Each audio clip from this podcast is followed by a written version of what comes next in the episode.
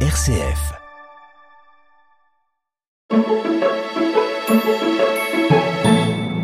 Dans cette chronique à la une, je vous propose de revenir sur l'émission God's Talent de cette semaine en écoutant cet extrait. Alors Bénédicte, vous êtes administratrice et responsable des réfugiés de Be for Ukraine, qui est une initiative citoyenne d'aide aux Ukrainiens. L'ASBL a été créée par un groupe d'amis qui sont entrepreneurs et qui ont senti un appel à faire quelque chose pour la guerre en Ukraine lorsque celle-ci a éclaté en février 2022. Votre objectif lors de votre premier convoi, c'était d'apporter des biens de première nécessité en Ukraine et de ramener des réfugiés ici en Belgique.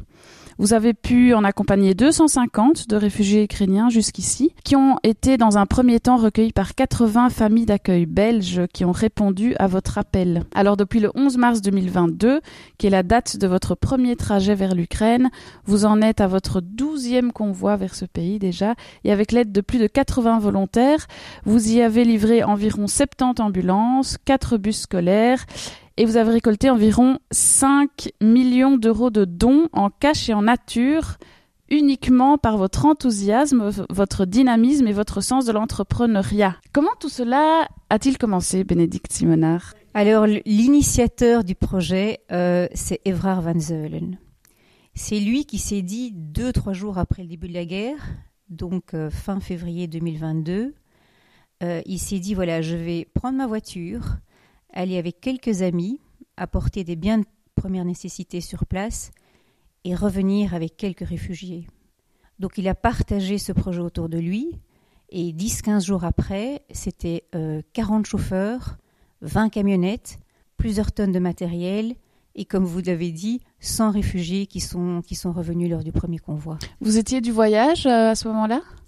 Non, puisque j'étais responsable réfugié, euh, mon rôle était d'accueillir les réfugiés ici en Belgique et de leur trouver des familles d'accueil. Cet initiateur, c'est un, un entrepreneur. Oui. Donc il, il, a ça dans le sang, euh, il a l'action dans le sang aussi, j'imagine? Exactement. Donc en fait, le point de départ, c'est un, un, message sur LinkedIn.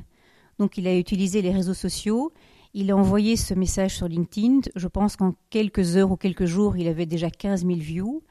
Et il avait dit euh, à ceux qui lisaient son post, si vous voulez, euh, vous pouvez verser de l'argent sur ce compte pour nous soutenir dans notre mission, ou si vous pouvez recevoir euh, des réfugiés, pouvez-vous le signaler.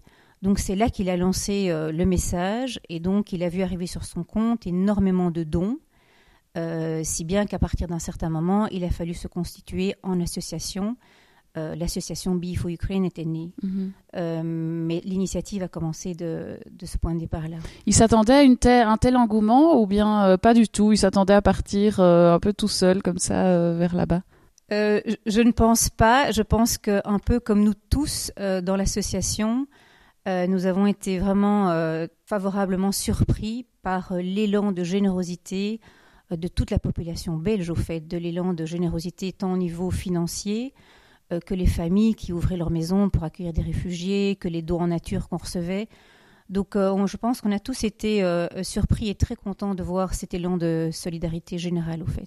Et alors vous qui êtes entré dans l'aventure aussi, à quel moment est-ce que ça s'est fait? Est-ce que tout de suite il a créé un petit groupe autour de lui ou, ça s'est fait petit à petit? Tout au début, quand il a dit voilà, je vais partir amener des biens et revenir avec des réfugiés, au début, il pensait que c'était voilà 4-5, et puis quand il a réalisé que ce serait peut-être une petite centaine, euh, il m'a tout de suite euh, téléphoné pour voir si je pouvais l'aider. Donc c'est également euh, 3-4 jours après la guerre que ma mission à moi a commencé euh, pour l'accueil des réfugiés. Ah et donc vous êtes un petit noyau comme ça autour, autour de, ce projet? On, on, était au début quelques-uns, mais je vous ai dit en quelques jours, on est devenu plusieurs dizaines et je pense qu'on est même arrivé à 100 bénévoles très vite. Euh, donc à s'investir dans ce projet. Donc c'est vraiment une énorme opération euh, collective. Euh, aujourd'hui encore, on, est, on, est, on est plusieurs dizaines de, volontaires à travailler pour ce projet, oui. Et concrètement, donc vous vouliez aller en Ukraine, apporter ben, des, donc des biens de première nécessité. ça s'est transformé aussi en par amener des ambulances, amener, enfin c'est c'est énorme. C'est il, il, faut quand même logistiquement et aussi au niveau communication s'organiser quoi. Oui, oui, c'était une fameuse organisation. Euh, alors c'est vrai que c'était euh, le, petit groupe est devenu en quelques jours un énorme groupe de, gens enthousiastes, entreprenants euh, et qui a, on s'est tous mis ensemble au fait pour pour créer ce projet, toujours à l'initiative évidemment de d'Evrard, mais et, j'aimerais bien aussi citer une autre personne ici qui était qui est très importante, c'est Patrick Van der Vliet qui est le responsable ambulance, et, c'est voilà, c'est lui qui a, qui a mené à bien ce, projet d'ambulance depuis le début. Et en fait, donc dès le début aussi, on s'est dit mais qu'est-ce qu'ils ont besoin sur place, comment les aider? Et on s'est tout de suite mis en contact avec l'ambassade d'Ukraine à Bruxelles. Et c'est eux qui nous ont dit quels étaient les besoins sur place. Donc, euh, tant au niveau des, biens de première nécessité, mais après le projet des ambulances, on a été euh, voilà contacté par l'ambassade euh, d'Ukraine en Belgique ici qui nous a dit en fait voilà il y a, y a Alexander voilà c'est une personne assez importante au niveau de en Ukraine puisqu'il est le, le, numéro 2 du plus grand hôpital de Kiev donc d'Ukraine qui nous a dit voilà il y a des besoins très importants au niveau des hôpitaux au niveau des ambulances. Est-ce que vous pourriez aider? Et de là est né le projet. Et donc le, le BIFO Ukraine, en fait, c'est axé autour de trois grands projets les réfugiés, les ambulances et puis plus tard les bus scolaires.